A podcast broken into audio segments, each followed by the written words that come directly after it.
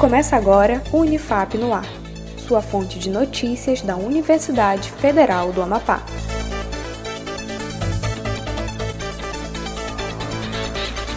Olá, eu sou Iago Fonseca. Nesta edição do Unifap no Ar, você acompanha os destaques da Universidade Federal do Amapá. Vamos às notícias. Comissão Especial propõe retorno para novembro. A Comissão Especial da Unifap propôs em relatório o retorno das atividades acadêmicas para novembro.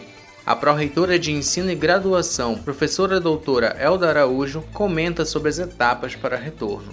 A partir do momento sendo aprovado, é, os professores e técnicos vão entrar num processo também de capacitação para uso do ambiente virtual de aprendizagem e também a própria PROEA, que vai estar fazendo, é, publicando edital para os alunos com vulnerabilidade econômica para poder participar né, desse período.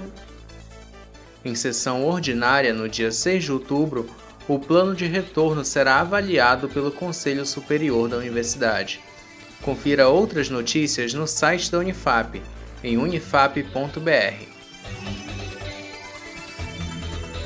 Laboratório Multifuncional da Unifap recebe agendamentos.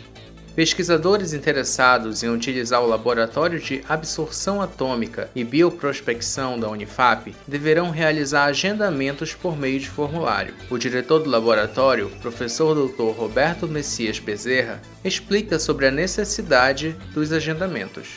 O objetivo do laboratório é ser multifuncional, então, ele está aberto para oferecer atividade de pesquisa e análise para o público em geral, tanto das instituições de ensino quanto instituições é, não de ensino, como a Embrapa e EPA. E para que as pessoas possam realizar análises no laboratório e ou utilizar o teu espaço para alguma atividade, há necessidade do agendamento. Acesse o link para agendamento no site da Unifap.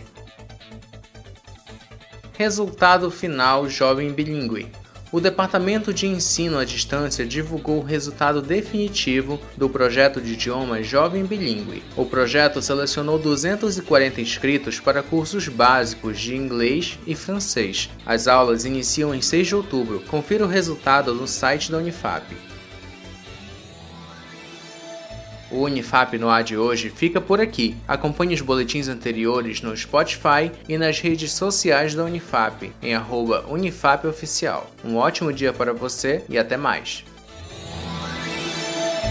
Acompanhe outras notícias no site da Unifap em unifap.br, uma produção da Assessoria Especial da Reitoria, a CESP, Escritório Modelo Unifap Notícias.